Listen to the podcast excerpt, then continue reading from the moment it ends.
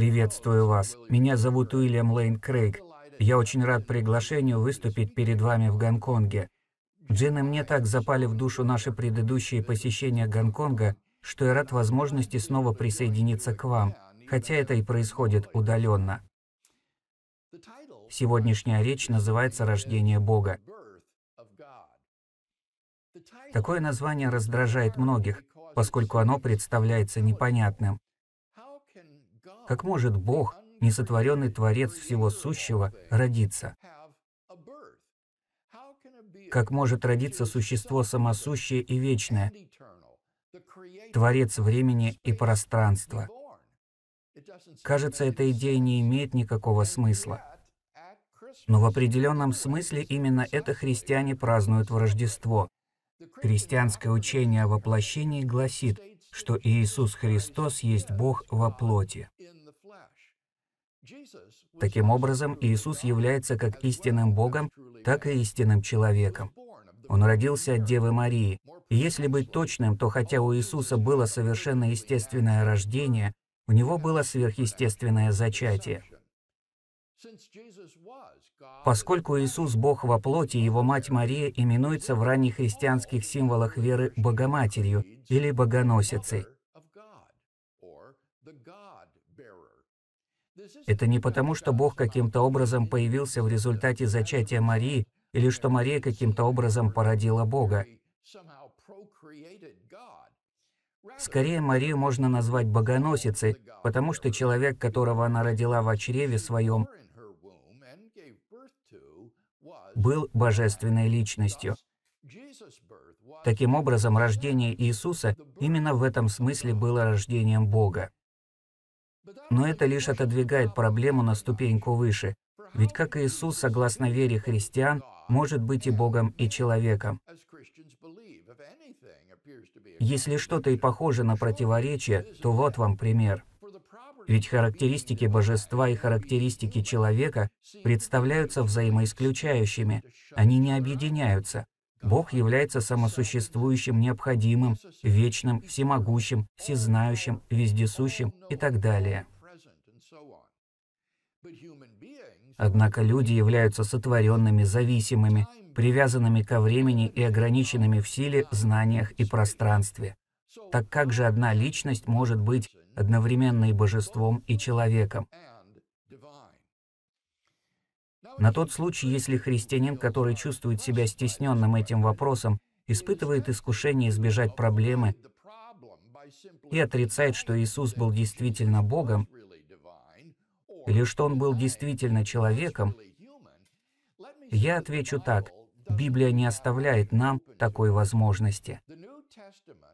Новый Завет подтверждает как божественность, так и человечность Иисуса Христа, и тем самым ставит нас перед этой проблемой. Возьмем, к примеру, первую главу Евангелия от Иоанна. Евангелие от Матфея и Луки начинаются рассказом о сверхъестественном зачатии Иисуса и его непорочном рождении. Но Евангелие от Иоанна показывает космическую перспективу, в которой описывает воплощение предсуществующего Слова Божьего. Автор пишет, «Вначале было Слово, и Слово было у Бога, и Слово было Бог. И Слово стало плотью и обитало с нами, полное благодати и истины. И мы видели славу Его, славу как единородного от Отца. Бога не видел никто никогда. Единородный Сын, сущий в недре отчим, Он явил. В этом отрывке Иоанн описывает Иисуса как Бога, который стал плотью и вошел в историю человечества около двух тысяч лет назад в Иудейской земле. Таким образом, после возникновения данного вопроса неизбежно возникает его решение. Иисус был одновременно и Богом, и человеком. Последующие поколения верующих ранней церкви пытались понять учение о воплощении. И некоторые люди разрешили это кажущееся противоречие только за счет отрицания того или иного полюса библейского учения. Такие течения, как гностики или докетисты, например, отрицали, что Христос был человеком. Они считали, что Иисус всего лишь навсего имел вид человека. Плоть Христа была иллюзией или маскировкой, а свои страдания он просто-напросто изображал. С другой стороны, такие течения, как адапционисты или евтихиане, отрицали божественность Христа. По их мнению, Иисус из Назарета был всего лишь смертным человеком, которого Бог сделал своим сыном и вознес на небеса. Противостоя как левым, так и правым течениям, ранняя церковь неоднократно осуждала любое отрицание человеческой или божественной природы Христа, как ересь. Каким бы таинственным или противоречивым это ни казалось, богословы твердо стояли на библейском утверждении, что Иисус Христос был истинным Богом и истинным человеком. Со временем в ранней церкви возникло два центра богословских споров о воплощении. Один в Александрии, Египет, а другой в Антиохии, Сирия. Обе школы мысли были едины в утверждении, что Иисус Христос был одновременно и человеком, и Богом. Но каждый предполагал свой способ понимания воплощения. Позвольте объяснить их толкование, потому что эти взгляды позже послужат отправной точкой для моего собственного объяснения. Как Александрийские, так и антиохийские богословы предполагали, что все объекты обладают природой, то есть неотъемлемыми свойствами, определяющими, чем является тот или иной объект. Например, у лошади природа отличается от природы свиньи, и обе они отличаются от человеческой. Согласно великому греческому философу Аристотелю, природа человека заключается в том, что он является разумным животным. Это означает, что человек неотъемлемо состоит из разумной души и физического тела. Такое понимание человеческой природы было принято богословами как Александрии, так и Антиохии. Более того, с этой точки зрения, Бог также обладает природой, которая включает в себя такие неотъемлемые свойства, как самосуществование, вечность, всемогущество, всезнание и так далее. Спор между Александрией и Антиохией в основном сводился к следующему вопросу. Обладает ли Иисус Христос одной или двумя природами?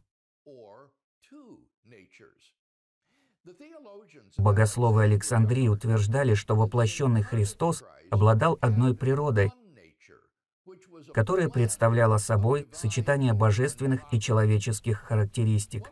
Одно из самых оригинальных учений, вышедших из этой школы, было предложено епископом Аполлинарием, умершим около 390 года нашей эры. Аполлинарий предположил, что в воплощении Бог Сын, второе лицо Троицы, принял человеческое тело. И таким образом у Иисуса Христа было человеческое тело, но божественный разум или душа. Таким образом, Бог сошел познать мир посредством человеческого тела и пострадать в этом теле, оставаясь при этом безгрешным и непогрешимым в своей личности. Итак, Христос обладал как божественной, так и человеческой природой, и поэтому был как Богом, так и человеком. Антиохийские богословы критиковали точку зрения Аполлинария по двум причинам. Во-первых, они утверждали, что с точки зрения Аполлинария Христос не обладал полной человеческой природой. У него было только человеческое тело, но его душа была божественной. А быть по-настоящему человеком означает обладать как человеческим телом, так и человеческой душой. Человека от животных отличают его разумная душа, а не его физическое тело. Поэтому антиохийские богословы утверждали, что с точки зрения Аполлинария воплощение сводится к превращению Бога в животное, а не в человека. Их второе возражение было связано с первым. Поскольку целью воплощения было спасение человечества, если Христос на самом деле не стал человеком, то спасение не могло бы совершиться. Весь смысл воплощения заключается в том, что став одним из нас и отождествив себя со своими ближними, Христос мог предложить свою безгрешную жизнь Богу в качестве жертвы за нас. На кресте Иисус Христос был нашим заместителем. Он понес наказание за грех, которое заслужили мы. Поэтому Иисус является спасителем всех, кто уповает на Него. Но если Христос не был настоящим человеком, то Он не мог бы служить нашим представителем перед Богом, и Его страдания были бы бессмысленны, и тогда не было бы спасения. Отрицая полноту человечности Христа, Аполлинарий искажал учение о спасении через Христа. По этим причинам в 377 году взгляды Аполлинария были осуждены как еретические. Тем не менее, я считаю, что все еще остается вопрос, является ли точка зрения Аполлинария полностью несостоятельной, или же она содержит в себе какое-то зерно истины. Какую же альтернативу предложили антиохийские богословы? В отличие от Александрии, антиохийские богословы настаивали на том, что в воплощении Христос обладал двумя совершенными природами, одной божественной и одной человеческой. Они считали, что Бог Сын, второе лицо Троицы,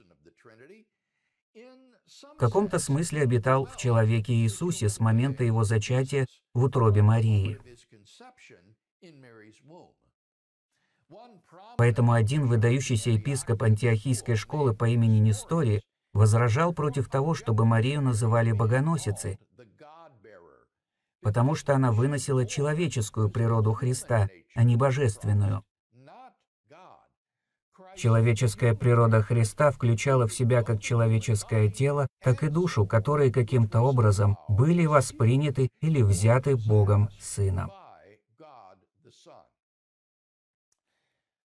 По мнению александрийских оппонентов, проблема взгляда антиохийцев заключалась в том, что согласно этому взгляду подразумевалось, что во Христе две личности. Во-первых, его божественная личность, вторая личность Троицы, существовавшая до чудесного зачатия Марии. Во-вторых, его человеческая личность, зачатая и рожденная Марией. Итак, представляется, что есть целых две личности, одна человеческая и одна божественная. Подумайте об этом так.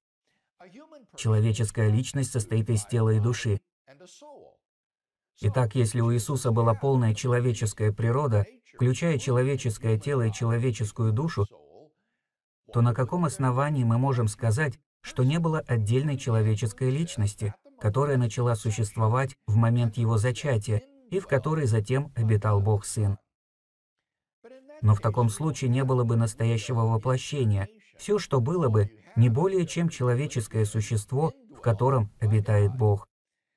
Поэтому критики заклеймили незадачливого Нестория как нарушающего единство личности Христа. И поэтому его взгляды были осуждены как еретические в 431 году. Так что же было делать? Для разрешения спора между Антиохией и Александрией в 451 году в Халкидоне был созван Вселенский собор. Заявление собора представляет собой глубокое тщательное очерчивание ориентиров для ортодоксального учения о воплощении. Оно подтверждает то, что правильно во взглядах обеих школ, и осуждает то, в чем они ошибаются. По сути, символ веры подтверждает вслед за Антиохией различность природ Христа, а за Александрией — единство его личности. Одна личность обладает двумя природами. Позвольте мне зачитать утверждение собора. Итак, следуя за божественными отцами, мы все единогласно учим исповедовать одного и того же Сына, Господа нашего Иисуса Христа, совершенным по божеству, и Его же самого совершенным по человечеству, подлинно Бога, и Его же самого подлинно человека, из разумной души и тела. Единосущным Отцу по божеству Его же самого, единосущным нам по человечеству, подобным нам во всем, кроме греха. Прежде веков рожденным из Отца по божеству и в последние дни Его же самого для нас и для нашего спасения, рожденного по человечеству, из Марии, Девы, Богородицы. Одного и того же Христа, Сына, Господа, единородного, познаваемым в двух природах неслитно, непревращенно, неразделимо, неразлучимо. При этом разница природ не исчезает через соединение, а еще более сохраняется особенность каждой природы, сходящейся в одно лицо и в одну ипостась. Учим исповедовать нерассекаемым или различаемым на два лица, но одним и тем же Сыном и Единородным, Богом Словом, Господом Иисусом Христом. Итак, согласно этому утверждению, Христос — это одна личность с двумя природами — человеческой и божественной. Две ошибки, которых следует избегать, это разделение личности и смешение природ. Природы различны и совершенны, а личность едина. Но заметьте, что заявление собора не претендует на объяснение того, как одна личность может обладать двумя природами, одной человеческой и одной божественной. Это было оставлено для богословских обсуждений. Но собор настаивал на том, что если мы хотим придерживаться библейского учения о воплощении, мы не должны не разделять личность Христа на две личности, не смешивать две его природы в одну природу. Итак, перед нами стоит вопрос, как это сделать? Как построить логически непротиворечивое и библейски верное объяснение воплощения? Многие сочли это невыполнимой задачей. Воплощение — это учение, которое вы либо отвергаете как противоречие, либо принимаете как тайну. Я не согласен с этим. Я думаю, что логически непротиворечивое и библейски верное объяснение воплощения может быть сформулировано. И именно его я хочу кратко изложить для вас сейчас. Я буду развивать его в три этапа. Шаг первый. Подтвердите вслед за Халкидонским собором, что Христос — это одна личность, обладающая двумя природами. Воплощение не следует рассматривать как превращение Бога в человека. Воплощение совершенно не похоже на истории из древней мифологии о богах, которые на время превращаются в людей или животных, а затем снова становятся богами. Христос не был сначала Богом, потом человеком, потом снова Богом. Нет, он был Богом и человеком одновременно. Таким образом, воплощение не было вопросом вычитания, отказа Бога от определенных качеств, чтобы стать человеком. Нет, воплощение было вопросом прибавления, принятия Богом вдобавок к уже имеющейся божественной природе и другой отличной природы, человеческой природы, так что в воплощении Бог Сын стал обладать двумя природами, одной божественной, которая была у него всегда от вечности, и одной человеческой, которая начала свое существование в момент его зачатия в утробе Марии. Таким образом, он обладал всеми качествами Бога и всеми качествами человека. Но остается вопрос, как одна личность может обладать двумя такими природами. Это подводит меня ко второму шагу. Шаг второй. Подтвердите вслед за Аполлинарием, что душой Иисуса Христа был Бог Сын. Аполлинарий правильно понял, что лучшим способом избежать несторианского заблуждения о том, что во Христе есть две личности, является постулирование некой общей составляющей, разделяемой как его человеческой природой, так и его божественной природой, так что эти две природы, так сказать, пересекаются друг с другом. По предложению Аполлинария, общей составляющей была душа Иисуса Христа. К сожалению, Аполлинарий, по-видимому, не думал, что Христос обладал полной человеческой природой, что, как справедливо поняли критики, искажало истину о человечности Христа и его спасительный подвиг. Но являются ли недостатки взгляда Аполлинария непоправимыми? Я так не думаю. Давайте вспомним, что такое человеческая природа. Быть человеком значит быть разумным животным. Поскольку у Бога нет тела, у него нет и животной природы. Но Бог есть высший рациональный разум. Следовательно, Бог Сын еще до своего воплощения обладал разумом и личностными качествами. Поэтому, облегшись в человеческое тело, Бог Сын привнес в физическое тело Христова именно те качества, которые возвысили бы его от простой животной природы до полной человеческой природы, состоящей из тела и разумной души. Человеческая природа Христа не могла бы даже существовать, независимо от ее соединения с Богом Сыном. Без такого соединения это был бы просто труп или зомби. Человечность Христа возникает именно через соединение Бога Сына с Его плотью. Таким образом, у Христа на самом деле есть две совершенные природы.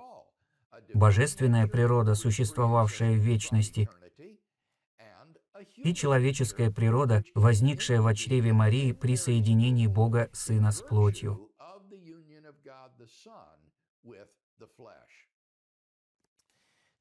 Эта переформулировка сводит на нет традиционные возражения против аполлинарианства. Ведь, во-первых, с этой точки зрения Христос обладает двумя совершенными природами – божественной и человеческой, включающими разумную душу и тело. Во-вторых, в результате Христос является на самом деле человеком, и поэтому Он умер за нас.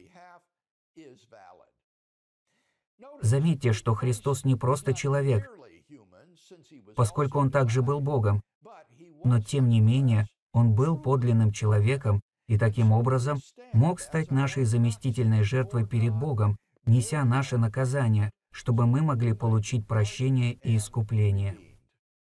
Пока все идет довольно неплохо. Тем не менее, предложение все еще не является полным. Ибо если душой Иисуса Христа был Бог Сын, то как тогда нам следует трактовать изображение Иисуса в Библии, которое описывает его как человека, обладающего настоящим человеческим сознанием, развивающимся от младенчества к зрелости? Разве мое предложение не подразумевает, что Иисус был подобен Супермену, замаскированному под Кларка Кента, но на самом деле не знавшим жизнь человека со всеми ее ограничениями? Это приводит нас к третьему шагу. Подтвердите, что божественные аспекты личности Иисуса находились в значительной степени в подсознании во время его земной жизни.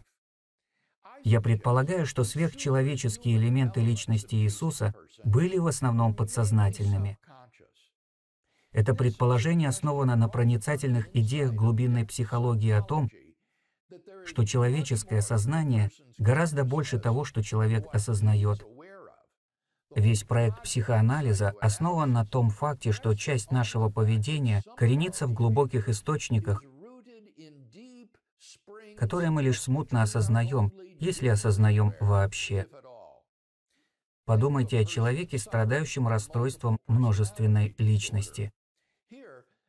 Здесь мы имеем очень яркий пример прорыва подсознательных граней человеческого разума в проявлении у одной личности различных сознаний.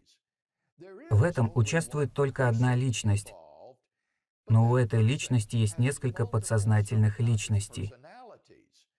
В некоторых случаях есть даже доминирующая личность, которая знает обо всех других и знает то, что знает каждая из них, но остается для них самих неизвестной.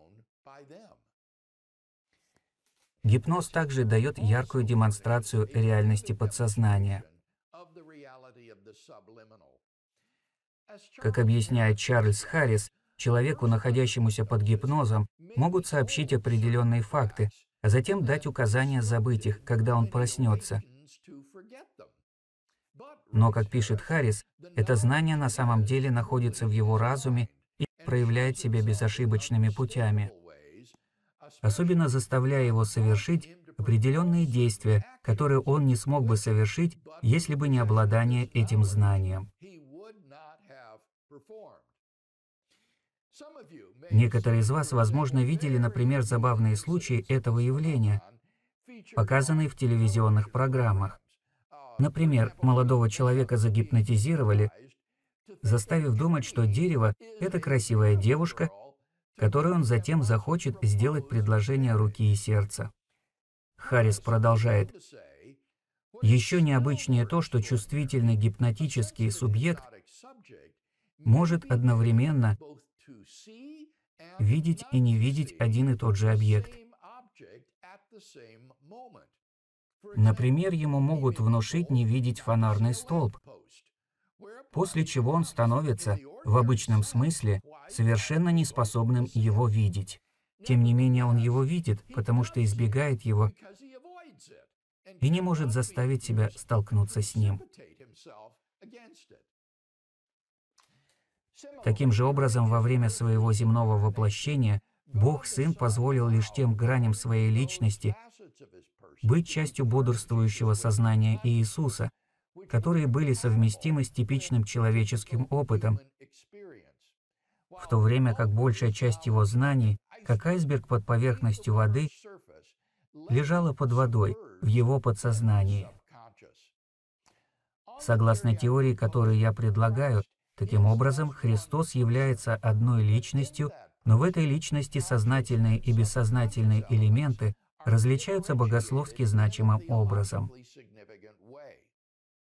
В отличие от несторианства, мое предложение не подразумевает, что есть две личности. Таким же образом, как сознательные аспекты вашего разума и подсознательные аспекты вашего разума не представляют собой две отдельные личности. Такая теория представляет удовлетворительное объяснение Иисуса, которого мы видим в Евангелиях. В своем сознательном опыте Иисус возрастал в познании и мудрости, как и любой ребенок. Эта теория не предполагает такого абсурда, как Иисуса, который, лежа в яслях, занимается исчислением бесконечно малых. Обладая обычным человеческим сознанием, Иисус боролся со страхом, слабостью и искушением, чтобы согласовывать свою волю с волей своего Небесного Отца. В своем сознательном опыте Иисус был по-настоящему искушаем, хотя на самом деле он не был способен согрешить. Он действительно противостоял соблазнам греха, и они не могли развеяться, как дым. Сопротивление искушению требовало от Иисуса духовной дисциплины и моральной твердости. В своем бодрствующем сознании Иисус не знал некоторых фактов, хотя и удерживался от ошибок и часто был сверхъестественно освещаем божественным подсознанием. Несмотря на то, что Бог Сын обладает всеми знаниями о мире, от квантовой механики до автомеханики, нет никаких оснований полагать, что Иисус из Назарета был бы способен, не прибегая к помощи божественного подсознания, отвечать на вопросы по таким предметам. Вот насколько он смирил себя, приняв человеческий облик. Более того, в своей сознательной жизни Иисус испытал всю гамму человеческих тревог и узнал, что такое телесная боль и усталость. Мое предложение также сохраняет целостность и искренность молитвенной жизни Иисуса и дает объяснение, как Иисус мог совершенствоваться через страдания.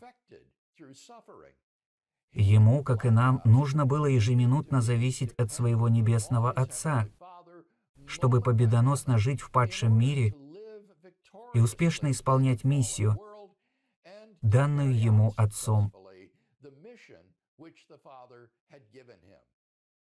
Агония в Гефсиманском саду была не игрой, но настоящим борением воплотившегося Сына в его бодрствующем сознании. Все традиционные возражения против того, что Бог Сын является разумом Христа, тают перед этим пониманием воплощения. Ибо здесь мы видим Иисуса, который не только божественен, но и живет жизнью настоящего человека, жизнью со всеми ее тяготами. Так верна ли предложенная мной теория воплощения? Я думаю, мы можем сказать только одно. Это знает лишь Бог. Было бы самонадеянно с моей стороны утверждать обратное. Я лишь утверждаю, что эта теория логически не противоречива и соответствует Библии, а значит, возможно, она верна. И если она, возможно, верна, то это устраняет любые возражения против воплощения, которые основаны на утверждении, говорить о том, что Иисус Христос является одновременно и настоящим Богом и настоящим человеком — это противоречие.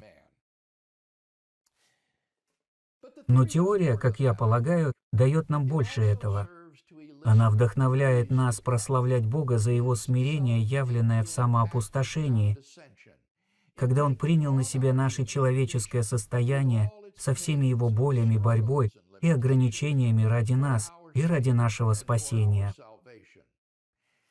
Апостол Павел писал, он, будучи богат, обнищал ради вас, дабы вы обогатились его нищетою. Второе послание к Коринфянам, глава 8, стих 9. Вот что мы празднуем на Рождество. Я хочу закончить свою речь, показав короткое анимационное видео, которое мы создали в служении «Разумная вера», где объясняется, как вы можете откликнуться на эти истины.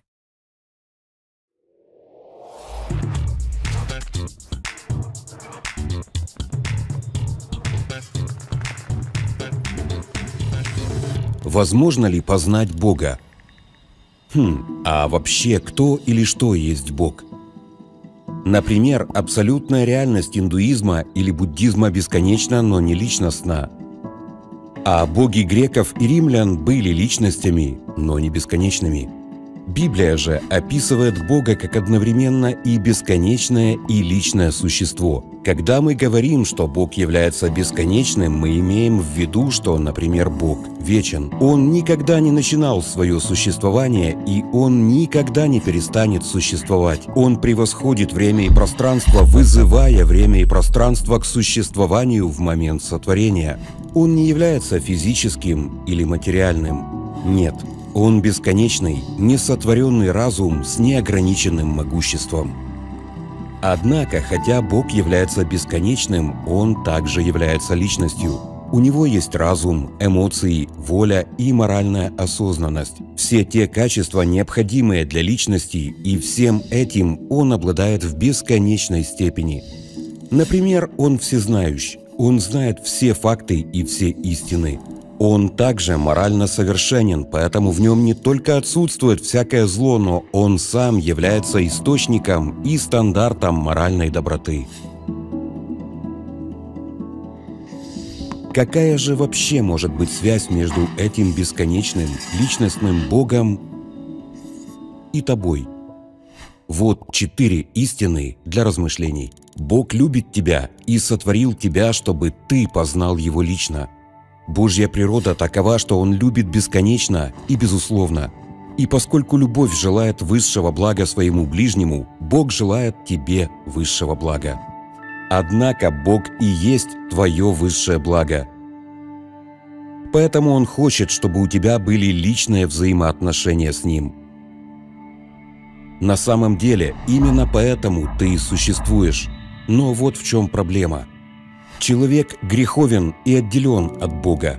Библия описывает наше трудное положение таким образом.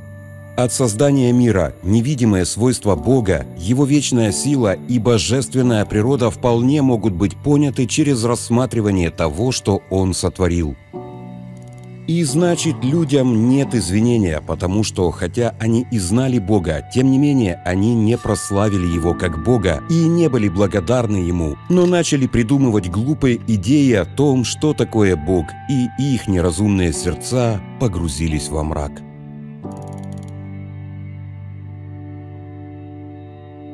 Мы все совершали те поступки, которые, как мы знаем, неправильны. И дело не только в том, что мы чувствуем вину – мы на самом деле виновны. Но поскольку Бог морально совершенен, то грешные существа не могут приблизиться к Нему. Так перед Богом встала дилемма.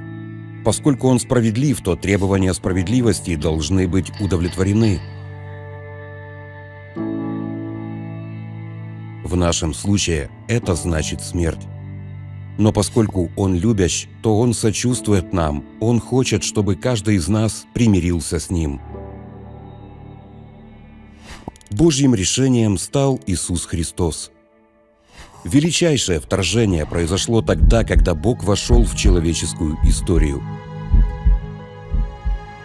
Хотя Он был Богом, Иисус Христос стал подобен нам во всем, за исключением греха. Он прожил совершенную жизнь, а это значит, что ему не нужно было платить за свой собственный грех – но, несмотря на это, он добровольно принял решение умереть вместо нас, чтобы заплатить смертью, которую мы заслуживаем за совершенные нами грехи. На кресте произошла величайшая сделка в истории. Мой грех был возложен на Христа. Он понес смертную казнь вместо меня. Взамен праведность Христа, Его моральное совершенство было дано нам – Затем, когда Иисус воскрес из мертвых, Он уничтожил силу греха, смерти и ада однажды и навсегда. Бог перевернул небеса и землю, чтобы восстановить твои отношения с Ним. Теперь твоя очередь. Мы должны лично принять Христа как нашего Спасителя и Господа. Есть разница между верой как знанием чего-то и верой как признанием чего-то. Недостаточно просто знать, что эти факты правдивы. Ты должен сделать следующий шаг и поверить, признав Иисуса Христа. Это означает доверить свою жизнь Ему как своему Спасителю и Господу. Мы не сможем быть достаточно хорошими, чтобы заработать Божье прощение – все, что мы можем сделать, это смиренно согласиться с Богом, что да, мы греховны и не можем спасти себя сами, а затем с благодарностью получить дар Божьего прощения в Иисусе Христе.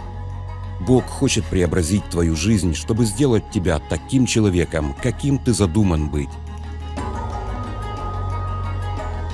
А это включает в себя следование за Иисусом, как за Господом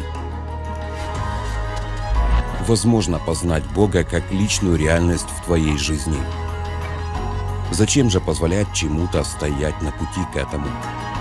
Прямо сейчас Он готов и хочет подарить тебе дар прощения и новой жизни в Иисусе Христе. Готов ли ты принять Его? Если да, то помолись сейчас вместе со мной. Боже, прошу Тебя, прости меня за все то, что я сделал неправильно – я отворачиваюсь от своего греха и обращаюсь к Тебе, моей единственной надежде. Я прошу Тебя войти в мою жизнь в качестве моего Спасителя и моего Господа. Я Твой. Наполни меня Твоим Духом и дай сил, чтобы жить новой жизнью в Иисусе Христе. Аминь.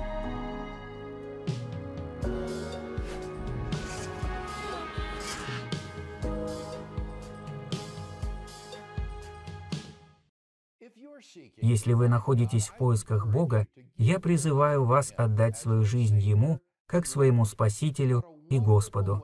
И это замечательный способ отпраздновать Рождество, ведь это истинное значение Рождества. Великий автор гимнов Чарльз Уэсли сказал, «Узрите же сокрытое во плоти божество, приветствуйте же Бога во плоти».